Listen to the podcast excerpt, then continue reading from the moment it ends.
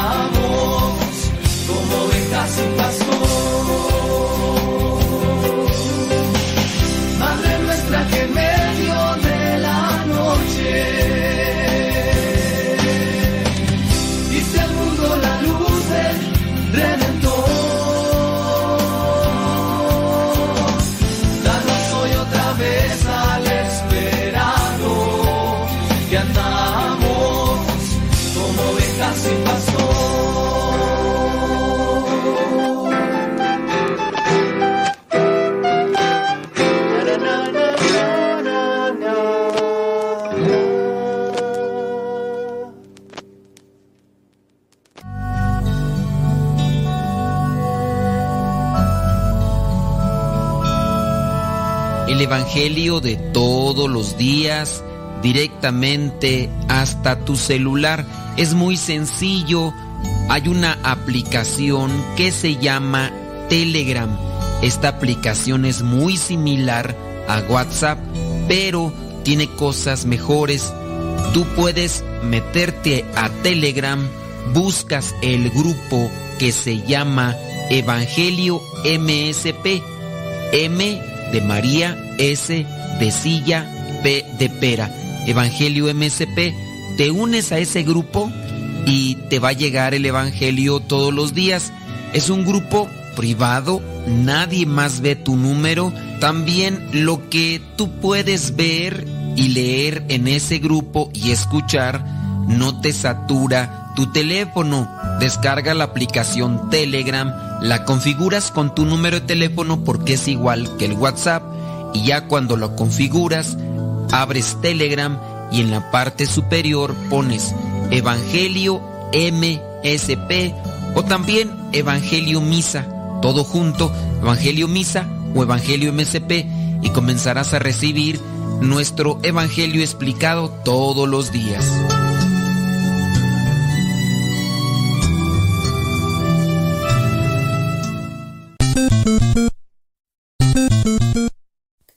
Alexa, pon Radio Cepa, mi estación favorita. Esta es Radio Cepa, la radio de los misioneros servidores de la palabra. Estás escuchando Radio Cepa, una radio que forma e informa.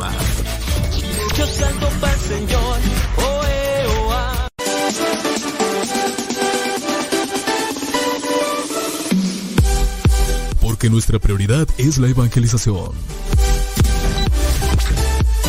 Transmitimos las 24 horas del día.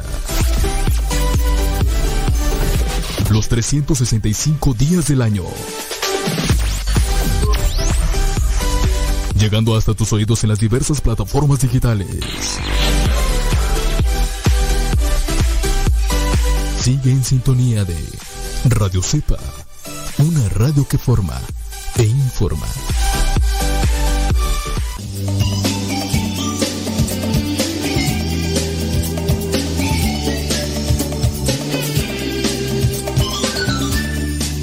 Que esto y que el otro, ya estamos aquí. Que esto y que el otro, vamos a darle. Que esto y que el otro, a ver qué sucede. Y pueden suceder cosas buenas si, son, si estamos sintonizados en el mismo canal, en el canal de Dios.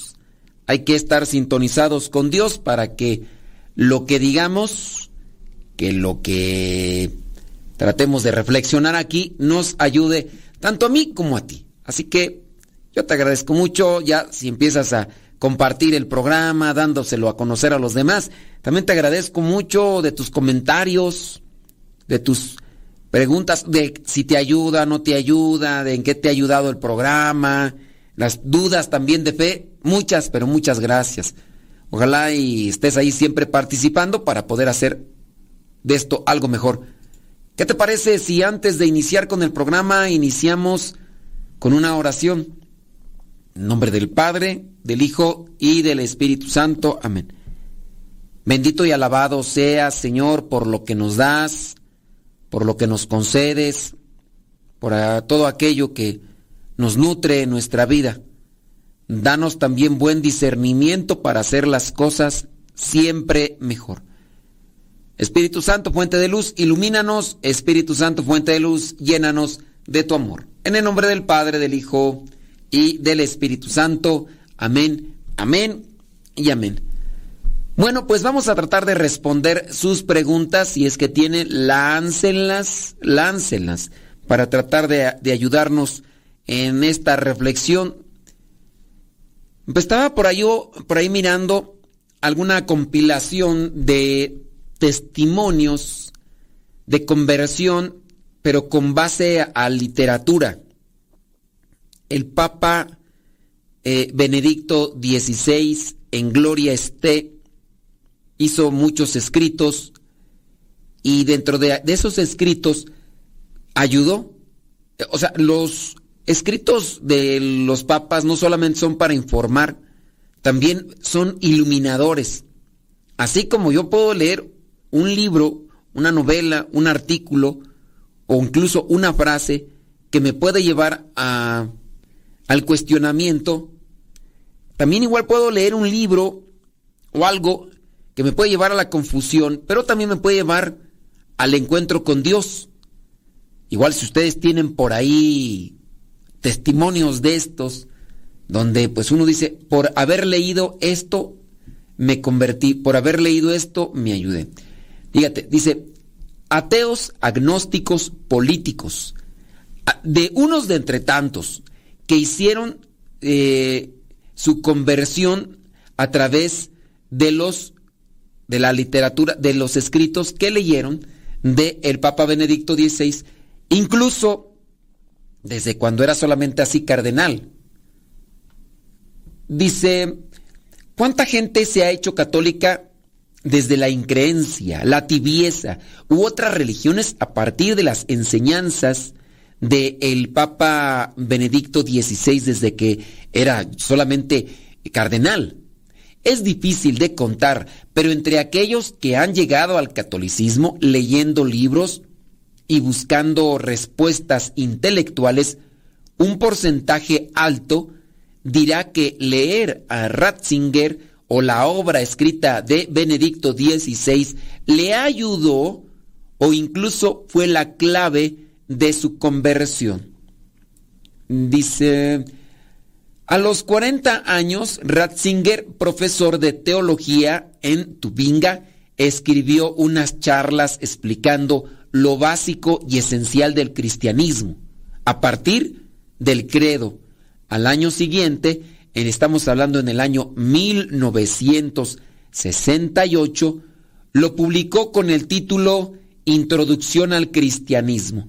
Es un libro que se ha usado en seminarios católicos y protestantes y el que han leído muchos que querían explorar la fe católica.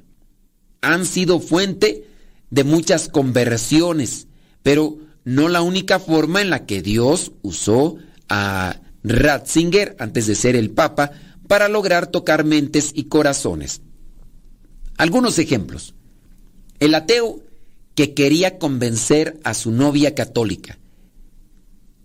Juan Dung es un joven formado en Navarra, de familia taoísta, inmigrantes de China, por eso es su nombre, Juan Dung, con padres que pese a haber vivido años en España, no sabían nada del cristianismo sin duda muy apegados a sus creencias o a lo mejor en el desinterés. A los 25 años, este joven Juan Dung se consideraba ateo convencido, pero conoció a una muchacha católica, ella, eh, de nombre Natalia. Dice Juan que él iba de ateo y quería convencer a Natalia para que dejara el cristianismo. Él pensaba que la religión le quita la libertad. Dice, te encierra, te controla la cabeza.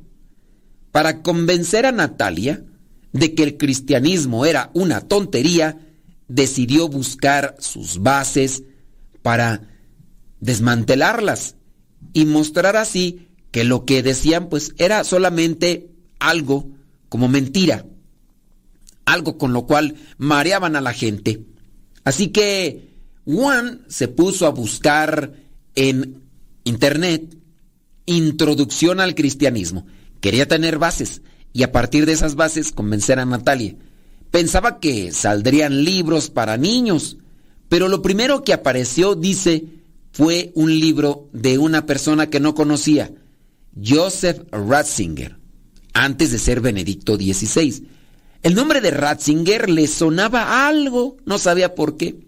Dice, pues tiempo después lo supo, ¿no? Porque se hablaba, pues era del Papa Benedicto XVI. Y pensó cuando miró ese libro, ¡qué genial!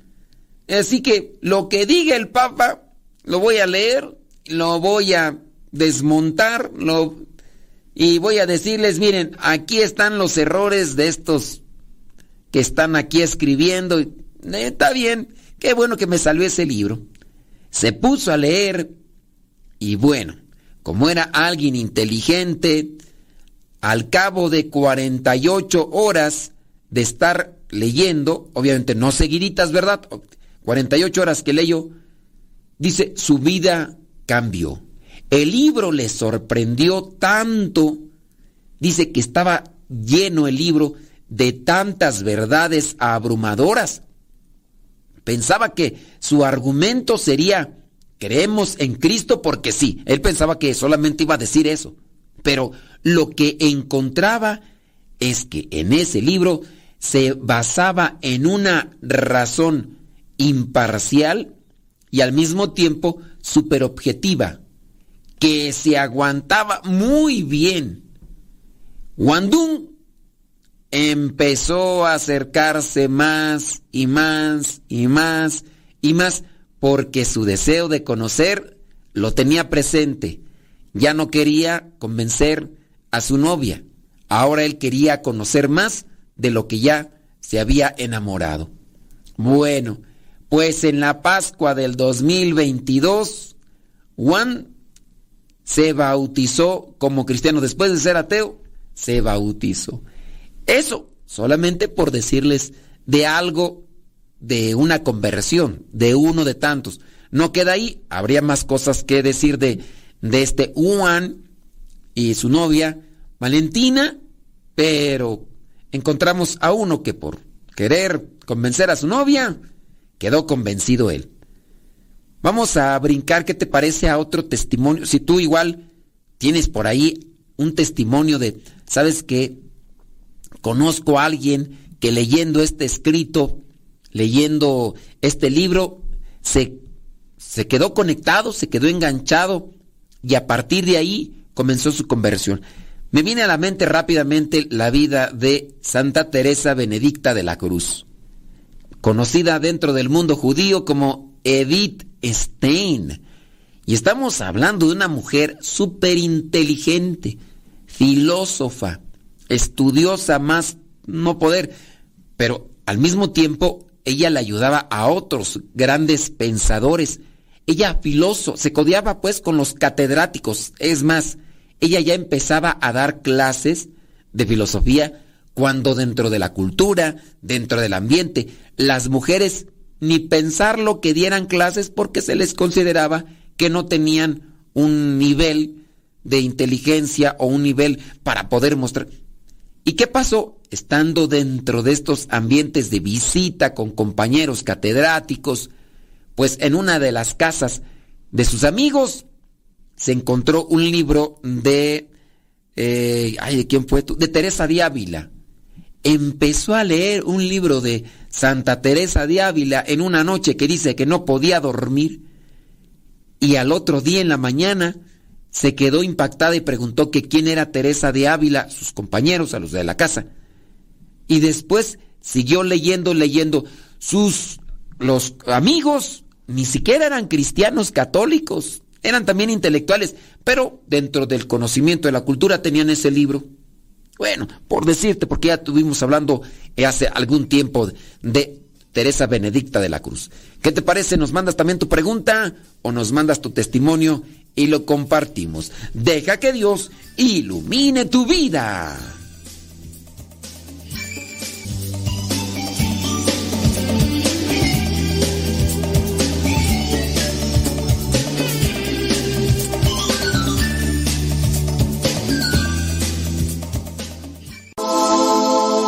Estás escuchando Radio Cepa, la estación de los misioneros servidores de la palabra.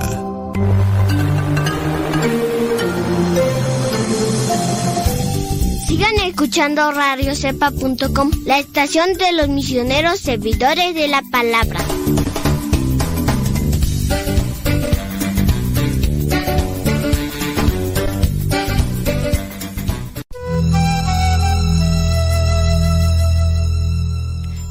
Palabra blasfemia etimológicamente significa palabra ofensiva, injuriosa, contumeliosa, de escarnio, pero en su uso estricto y generalmente aceptado se refiere a una ofensa verbal contra la majestad divina. A lo largo de la historia han existido leyes contra la blasfemia, al considerarla un delito público contra Dios, y es castigado frecuentemente con la pena de muerte, generalmente esto en países árabes. En el libro de Levítico de la Biblia aparece mencionado el delito de la blasfemia y el castigo que le corresponde es la lapidación por el pueblo.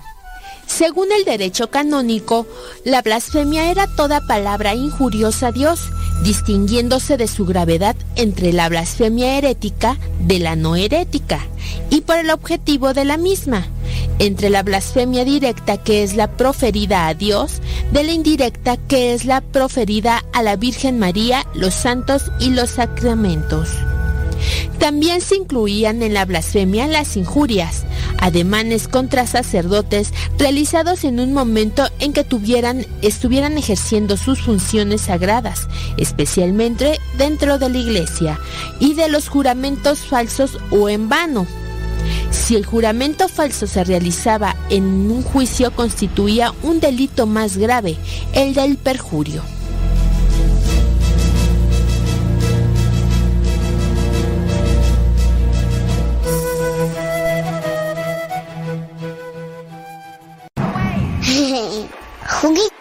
Cuidado, niña. No te tomes eso. ¿Qué no sabes que te puedes intoxicar? Mamá, no la regañes. Mejor guarda productos de limpieza, tiner, aguarrás u otros productos tóxicos bajo llave para que no se intoxique. Es muy fácil prevenir envenenamientos e intoxicaciones. La prevención es vital.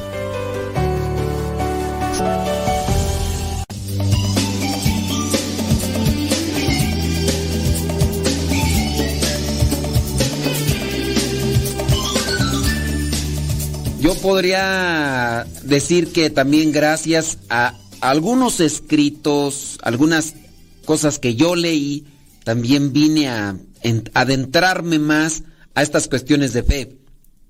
Tengo yo como referencia muchos libros que leí, que pude leer en su tiempo, cuando yo ya había descubierto los caminos de la fe, pero no libros propiamente de alguien así que los escribió, sino más bien eran de personas que acompañaron a esta santa, Santa Teresa de Calcuta. No recuerdo si para el tiempo en que empecé yo a leer los libros donde hablaban de ella, yo no recuerdo si ya había fallecido. Todavía estaba eh, en vida, ciertamente, pero no recuerdo si yo ya cuando empecé a leer libros de ella ya había fallecido. No, no recuerdo, pero sí, también me ayudaron muchísimo. ¿Usted tiene por ahí algunos unas referencias de haber leído o de alguien que leyó libros de santos y que se convirtió. Bueno, pues platíqueme, platíqueme. Déjeme ver por acá. Dice, ah, qué bueno, no, pues magnífico. Me parece, dice que acá, que, que, nos, que están trabajando y nos están escuchando. Muchas gracias. Oiga, pues vámonos con otro testimonio por acá. Dice, el biólogo que creía que la fe es incompatible con la ciencia hasta que leyó al Papa en una entrevista. Hablamos de Brent Crow. Nació en una familia protestante presbiteriana, o sea, cristianos no católicos, pero se alejó del cristianismo. Sacó un título en veterinaria, trabajó durante 13 años como biólogo para el Departamento de Pesca y Vida Salvaje de Oregon.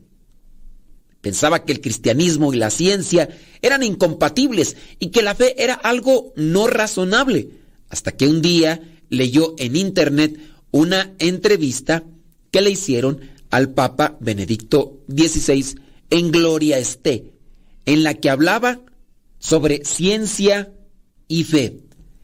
Dice Bren que quiso leer más sobre el Papa Benedicto y recordó además su antiguo interés por la Virgen y los santos. El caso es que una semana después salió de una librería católica porque entró con la intención de comprar libros, salió de esa librería con un montón de libros para leer y además un rosario.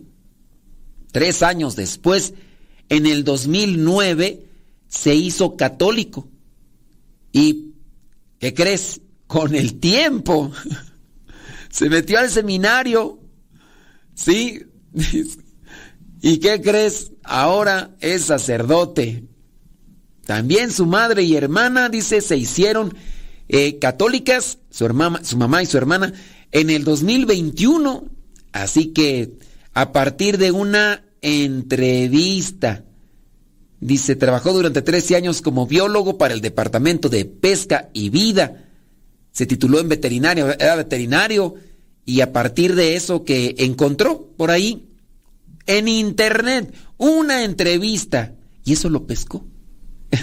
o sea, trabajaba en este departamento de pesca y vida salvaje de Oregon. y, y pues esa entrevista lo pescó, se puso a leer cosas y después su hermana y su mamá también se hicieron católicas. Y ahora él es eh, en el 2009. O sea que tenemos el mismo tiempo de ordenados, tú. Sí, porque también mi ordenación fue en el 2009. Nada más quién sabe eh, la de este Brent Crow, quién sabe en qué día, ¿no? Y ahí estoy mirando yo la foto. No, si tú, tú te ves más desgastado que yo, compadre. A mí se me hace que te corrieron en terracería. Fíjate, ah, tiene menos años que yo. Yo le gano con cuántos tú. Yo le gano con seis años. Oye, pues oye, te dio una... La, vida te ha maltratado muy feo, compadre. La vida te ha maltratado muy feo.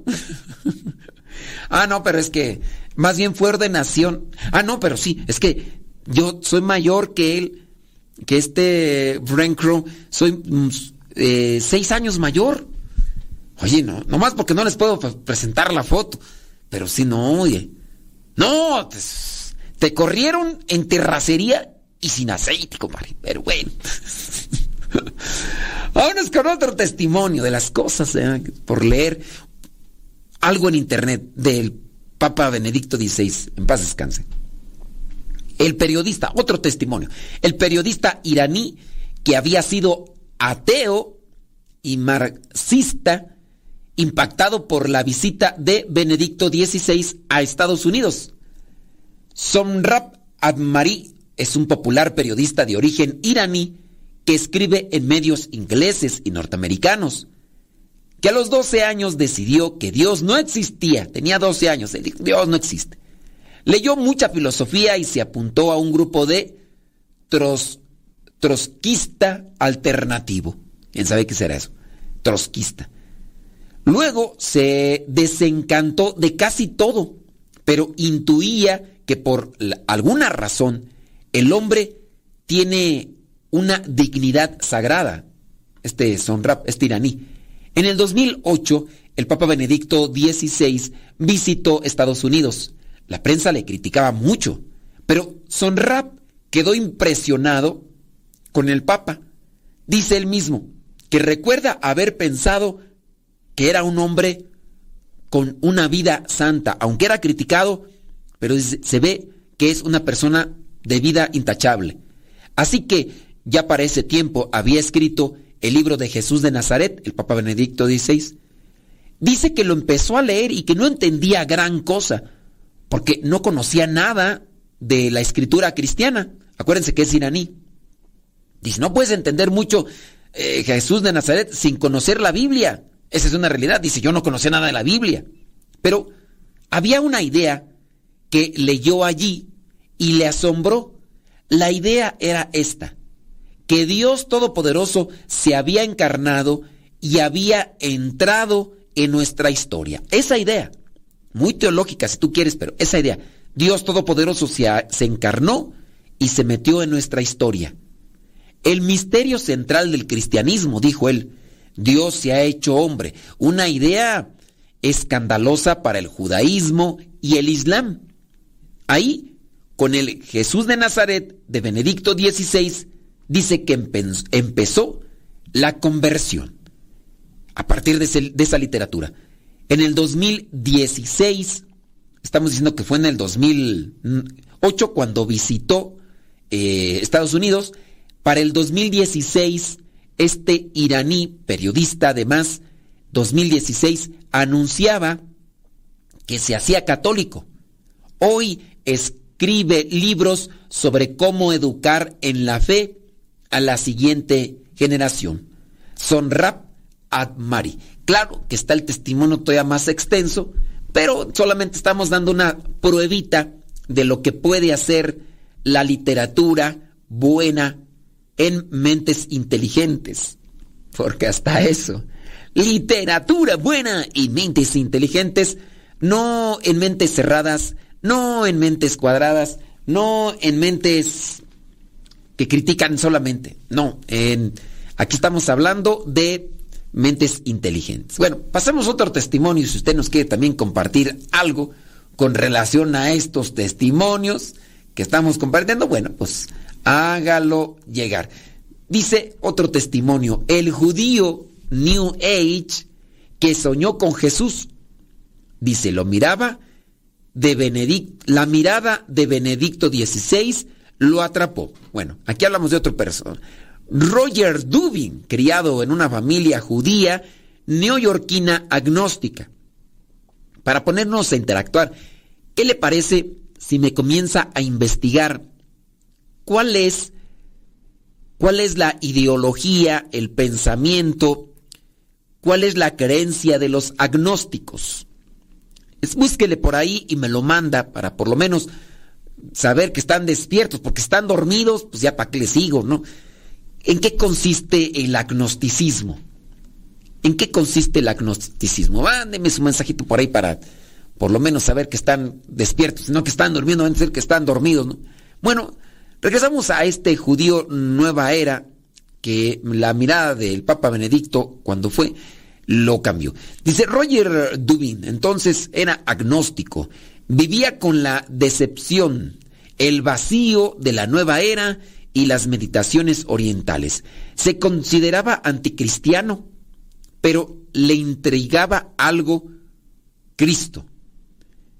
Dice, de hecho, de hecho, hacía el final del pontificado de San Juan Pablo II, tuvo un extraño sueño en el que este señor, Roger, hablaba con Jesús.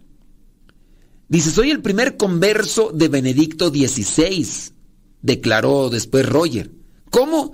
Dice, sucedió de golpe el mismo día que Benedicto XVI se asomó al balcón por primera vez como papa.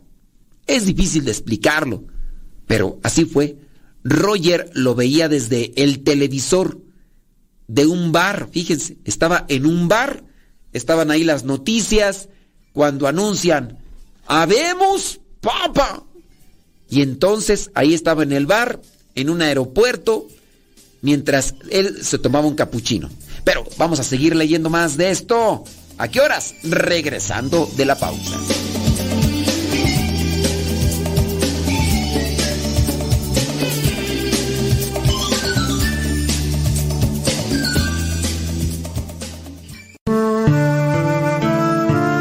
Tu corazón y deja que Dios ilumine tu vida.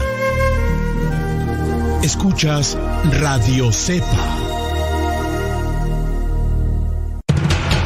Radio Cepa, Radio Católica por Internet que forma e informa.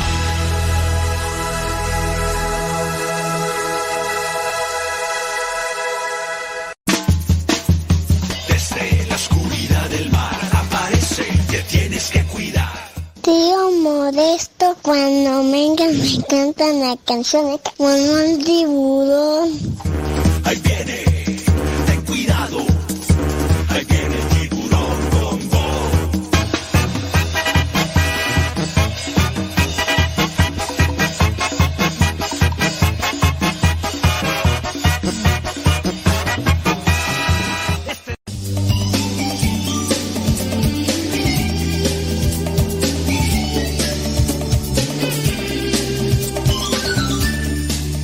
Fíjese que hablando de literatura, de, bueno, de leer, digo, también yo voy a meter, aunque el tema, el tema está enfocado en sacar, eh, recordando al Papa Benedicto XVI en Gloria Este, recordando al Papa Benedicto XVI, estamos haciendo una, una mención de aquellos que se convirtieron gracias a la literatura en que pudieron tener en sus manos, en sus manos del Papa Benedicto XVI. Y también ahorita me viene a la mente de muchas personas que han leído algunos artículos dentro de una revista, una revista que nosotros, misioneros, servidores de la palabra, hacemos para evangelizar. En la revista nosotros hacemos, yo también en algún momento he participado, he escrito algunas cosas y gracias a testimonios principalmente, también se ha iluminado la fe de los demás. Pero de eso podríamos hablar en otro momento.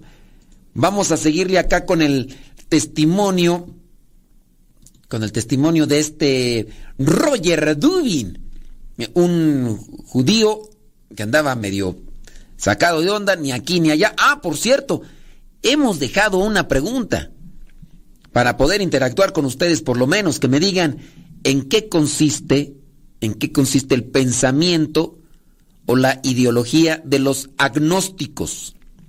¿En qué consiste el pensamiento y la ideología de los agnósticos? Ya lo hemos hablado otros momentos aquí y, se los hemos compartido. Solamente lo digo para que pues, usted le busque por ahí y nos mande su mensaje. Y entonces, bueno, hablando de Roger, eh, este judío de la nueva era, dice que estaba en un aeropuerto estaba en un bar estaba tomándose un capuchino, estaba la televisión ahí anunciando de Habemos Papa.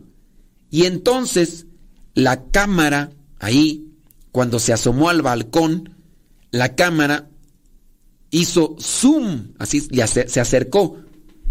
Y los ojos de Benedicto XVI le parecieron presentar un brillo directamente hacia este judío de la nueva era. Y en ese momento exacto, dice, tuvo algo en su interior que lo conectó.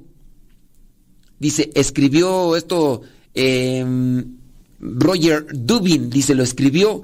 Dice, un poder imparable, una presencia, llegaron a través de sus ojos y me rebanaron, me dejaron abierto. Dice que no sabe por qué, pero el estar viendo la televisión, el estar mirando ahí al nuevo papa que aparecía en el balcón después de que había sido nombrado, el haberle mirado los ojos, algo había en el corazón de Roger que dice que en ese momento se puso a llorar. Así, no sabía por qué, pero estaba como un mar de lágrimas. Y todo lo que él jamás pensó que había sido o no había sido, salió fuera. Dice, yo ahora, a la luz de Cristo, a la luz de Dios, puedo decir que era como una espada. Dice, y no habría paz en mi corazón hasta que yo le ofreciera mi ser. Entonces, comenzó su proceso, comenzó el acercamiento de este Roger, de este judío errante, por llamarle así, empezó su recorrido. ¿Y qué crees? Fue en el año 2007, en el año 2007, cuando él se bautizó como católico. Fue un proceso y su testimonio está más largo, pero obviamente no lo vamos aquí a, a compartir, ¿verdad? porque si no, en cada testimonio nos podemos llevar varios tiempos. Pero ahí le dejamos. Así que una mirada bastó para poderse encontrar. Bueno, ya podríamos hablar de miradas.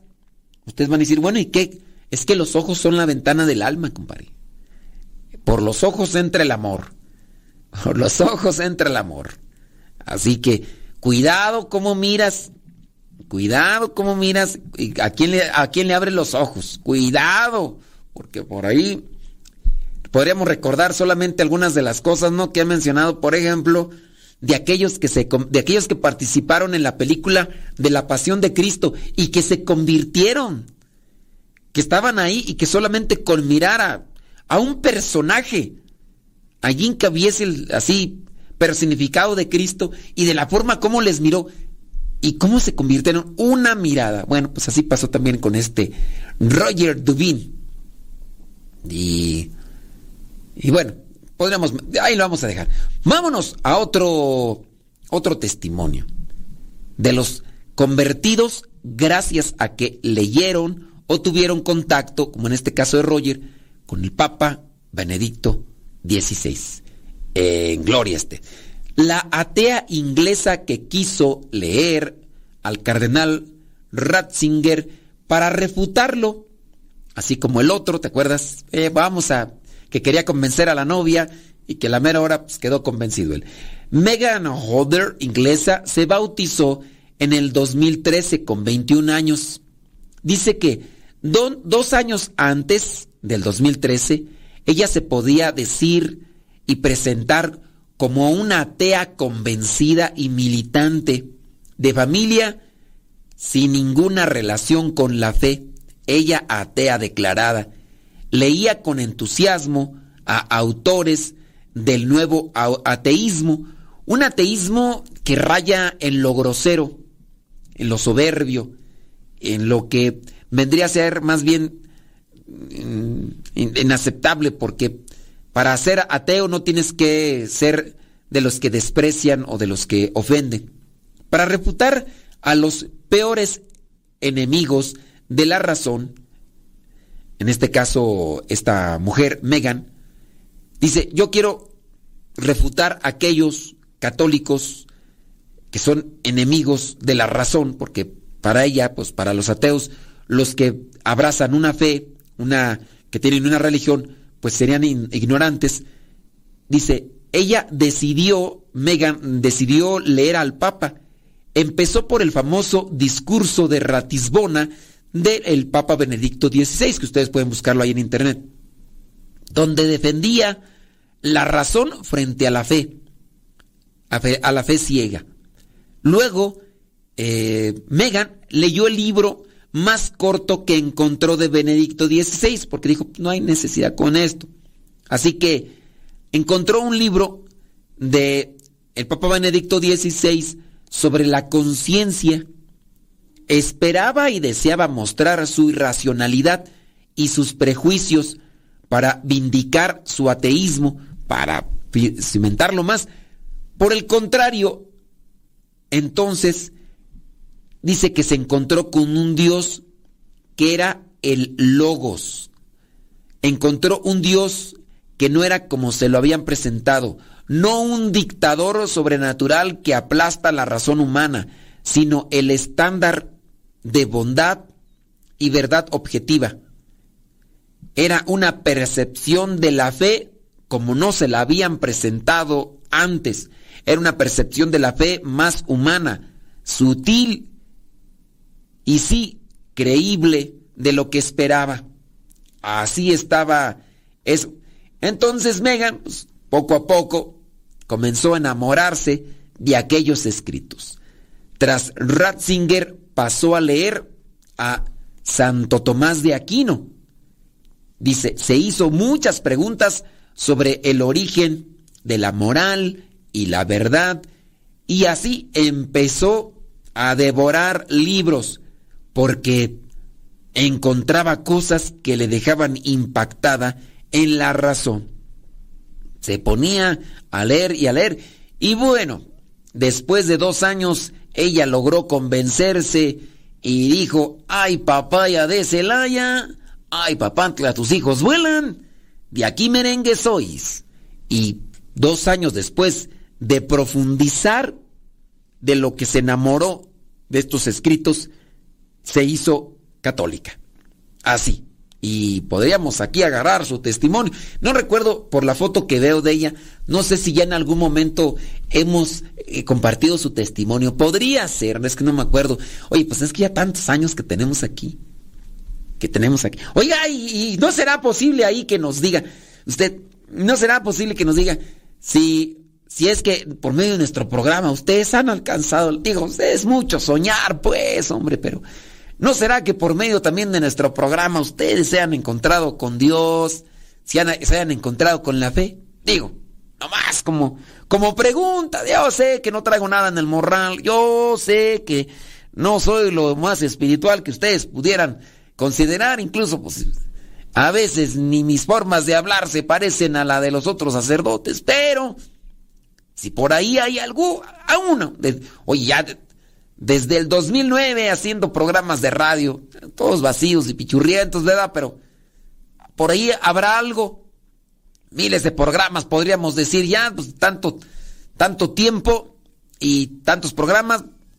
Sí, podríamos decir, ¿habrá algo?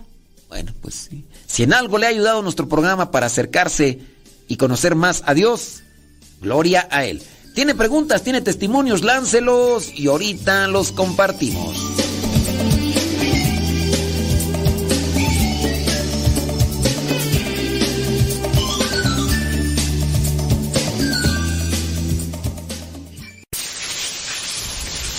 Alexa, pon Radio Cepa. Esta es Radio Cepa, la radio de los misioneros servidores de la palabra. Estás escuchando Radio Cepa, la estación de los misioneros servidores de la palabra. La verdadera oración nace del corazón, no de unos labios ágiles. Escuchas Radio Cepa. Alexa, pon música de los misioneros servidores de la palabra. Esta es la música de los misioneros servidores de la palabra en Spotify. Justo cuando estaba vacío y creía que no habitabas en mí. Verbo de Dios,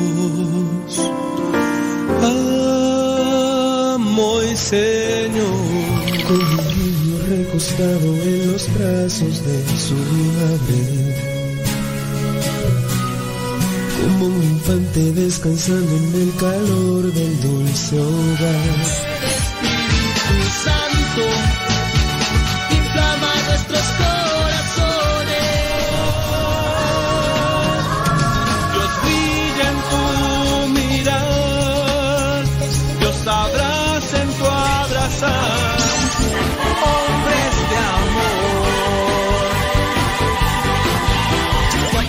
cerrar tus ojos y abrirlos corazón.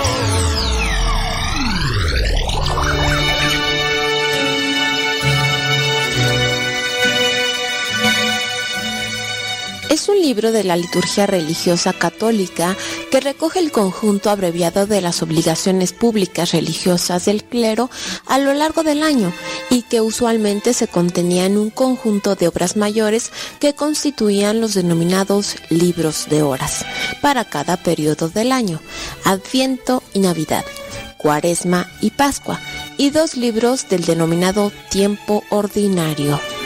En sí recoge las oraciones, lecturas bíblicas y salmos que deben ser rezados o recitados en las diferentes horas del día y según el periodo del año. La finalidad es acompañar la obligación de la misa a la que todo católico viene obligado, con la pública manifestación religiosa en forma de plegaria. Su diferencia con el rezo viene dada por su carácter público o comunitario. El brevario se expone y comparte con los demás, mientras que el rezo es un acto privado. Las primeras ediciones de brevarios fueron de finales del siglo XI y estaban destinadas a facilitar el transporte de los libros de horas a los clérigos. Con el tiempo, el brevario pasó de ser una obra que reunía y abarcaba otras, para convertirse en libro litúrgico por excelencia, al que se aplicaron normas canónicas de uso y. Las mejores melodías. Las mejores melodías. La música que te acompañe en tus actividades.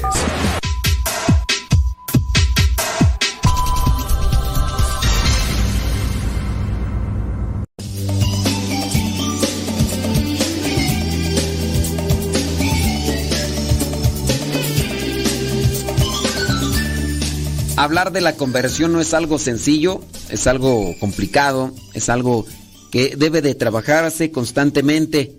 Hablar de la conversión es algo que se debe de cultivar. No es de ya me acerqué a Cristo y ya la hice, ya aquí quedé enganchado y para siempre. No, hay personas que incluso se han acercado a Dios y después de un tiempo se distancian y a veces se regresan todavía más al fondo de lo que estaban antes. Sí, hay personas que se pierden todavía más allá del infinito. Antes de conocer a Cristo no estaban tan mal, después conocieron a Cristo y después se alejaron y se fueron al infinito y más allá. Hay que trabajarnos. Estamos en la casa del jabonero, por eso hay que tener mucho, pero mucho cuidado. Vámonos con otro de los testimonios gracias a los escritos de el Papa Benedicto XVI. Le invito para que busque yo por aquí ahí tengo por aquí, no, no, ya no, ya no tengo, por aquí tenía algunos libros de de entrevistas. Creo que por allá allá tengo una entrevista al Papa, eh, no, todavía era Cardenal eh, Ratzinger. Eh, ¿Quién se la hizo? Se la hizo este periodista, ¿y cómo se llama este periodista italiano que escribió las eh, leyendas negras de la iglesia? Que por cierto, él también tuvo su conversión. Tuvo su conversión este periodista y esta conversión la tuvo haciéndole una entrevista a San Juan Pablo II. A ver si alguien por ahí me, me manda, para no meterme yo en el Google ahorita a investigarle, hombre, cómo se llama este periodista. Pero bueno, este periodista después de eh, entrevistar a, al creo que incluso, ¿cómo se llama? Cruzando el umbral de la esperanza, creo que así se llama su libro. Pero bueno, el, su libro así, uno de los libros también muy leído también es Las leyendas negras de la iglesia. Este periodista italiano también le hace una entrevista a eh, Ratzinger, siendo cardenal, el Papa todavía Benedicto XVI. A ver ahorita quién por ahí tiene las mm, manos desocupadas y me manda el mensaje para no meterme acá. Bueno, vámonos con otro testimonio. ¿Qué le parece? Me, me parece magnífico. La senadora socialista española que entró en la fe leyendo libros de Ratzinger. Así es. Mercedes Aroz, ella senadora socialista, y es que cuando hablamos del socialismo, hablamos del comunismo y hablamos de cosas que van en contra del cristianismo. Bueno, la más votada hasta su mandato, 16 millones de votos en Barcelona en el... No, 1.6 millones, no dices, 1.6 millones de votos en Barcelona en el 2004. Esta senadora Mercedes educó a sus hijos, dice, sin religión y en los valores de la izquierda y del marxismo, es decir, comunismo. Pues.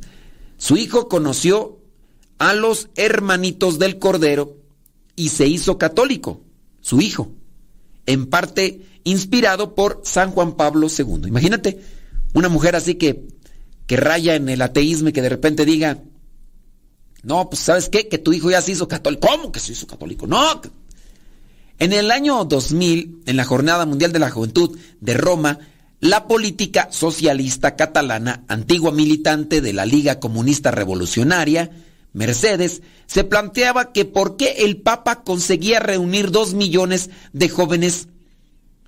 A finales de ese año recibió la llamada de Dios. Ella, ¿cómo es que este hombre junte dos millones de jóvenes eh, en esa jornada mundial de la juventud? Dice, Mercedes ahí estaba cuestionándose. Ella no recordaba ni el Padre Nuestro, se lo habían enseñado. Acuérdate, España, Jolines, la madre patria, la madre patria. Dice, no recordaba ni el Padre Nuestro, empezó ahí su proceso, se formó básicamente leyendo libros de Ratzinger. Esto lo da a conocer en el 2008.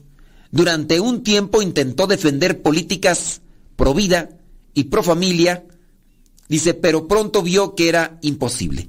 En el año 2009 anunció que, que dejaba definitivamente esa línea política al mirar una incompatibilidad entre el cristianismo, el seguimiento del Evangelio y la ideología radical socialista, que es la que está aplicando en estos momentos los partidos socialistas en todo el mundo. Vienen y hablan a favor de los pobres y todo, pero al final de cuentas traen por ahí. Bueno, ella entonces, después de haberse cuestionado por algo, su hijo se hace católico y empieza también su conversión. ¿Gracias a qué? A la literatura de el cardenal Ratzinger. Y finalmente dejó aquellas líneas políticas que iban en contra de la familia, que iban en contra de la vida, que iban en contra de la verdad, porque puro, por ahí, pura, este, ¿cómo se dice tú cuando los políticos? Pura demagogia, pura demagogia, es decir, pura mentira, mentiras me han dicho mentiros, eso que dice la gente. Pasemos a otro, ¿no? Para ya ir terminando con estas conversiones, ¿eh? por el tiempo, ¿eh? El marxista, mm, porque sigue a Marx, periodista que dejó la iglesia, hasta que entrevistó al cardenal Ratzinger. Mucha gente ha conocido a Joseph Ratzinger y luego a Benedicto XVI a través de las entrevistas en profundidad que le hizo el periodista Peter Sewell. Resulta que el propio Sewell es un ex marxista retornado al catolicismo a partir solamente de entrevistar al cardenal Ratzinger. Sewell de niño era católico y monaguillo en la Baja Baviera. Se lanzó a la revolución estudiantil en el año 1968 y a partir de ahí se hizo seguidor de Marx. Dejó de todo, dejó del todo la iglesia en el año 1973 y se volcó en un semanario de izquierda radical que cerró en un par de años después. Fue periodista en varias publicaciones e independiente en el año 1993. O sea, periodista independiente. En el año 1996 entrevistó al cardenal Ratzinger. Vio que los estereotipos contra él eran absurdos.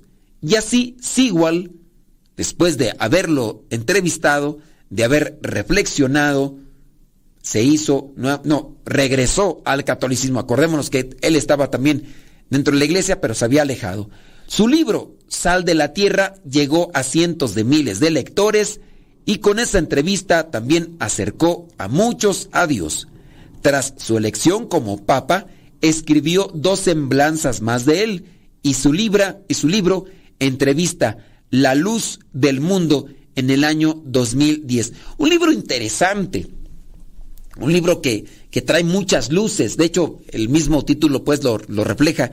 Pero si ustedes tienen oportunidad de leer esos libros como entrevista, yo a veces acudo a esas entrevistas que pueden hacerle a personajes o en su caso a los papas, porque dentro de la entrevista salen cosas de manera concreta que no se dicen en muchos otros ambientes, ya sea porque vaya a dar su discurso en alguna de sus jornadas, sus visitas.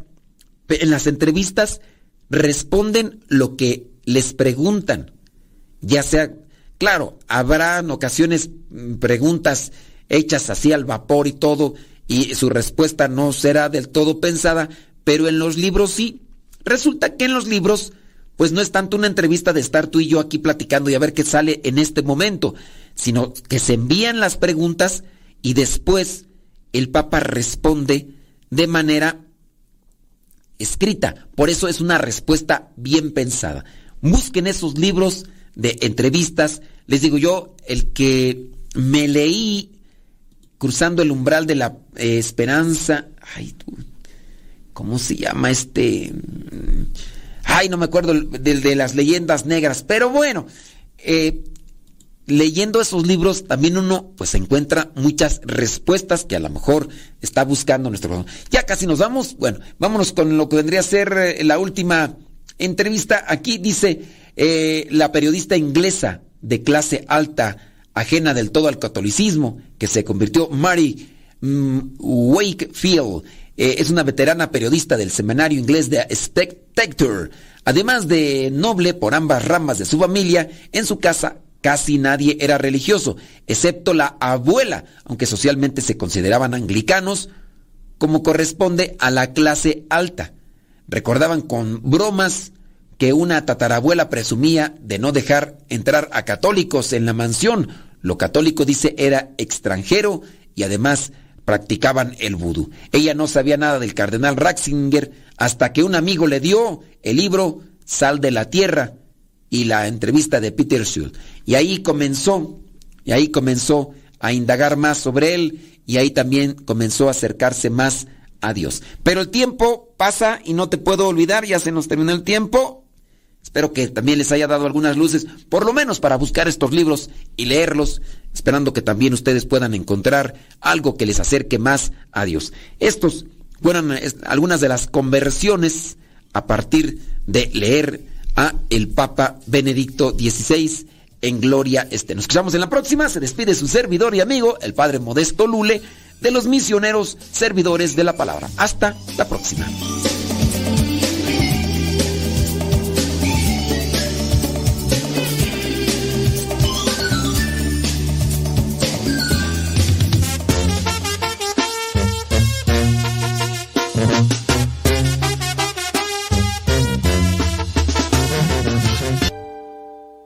Bodas de Cana.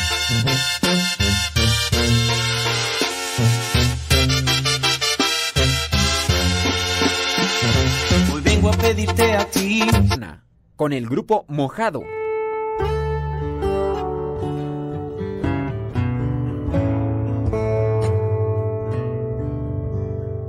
Un esposo fue a visitar a un sabio consejero y le dijo que ya no quería a su esposa y que pensaba separarse.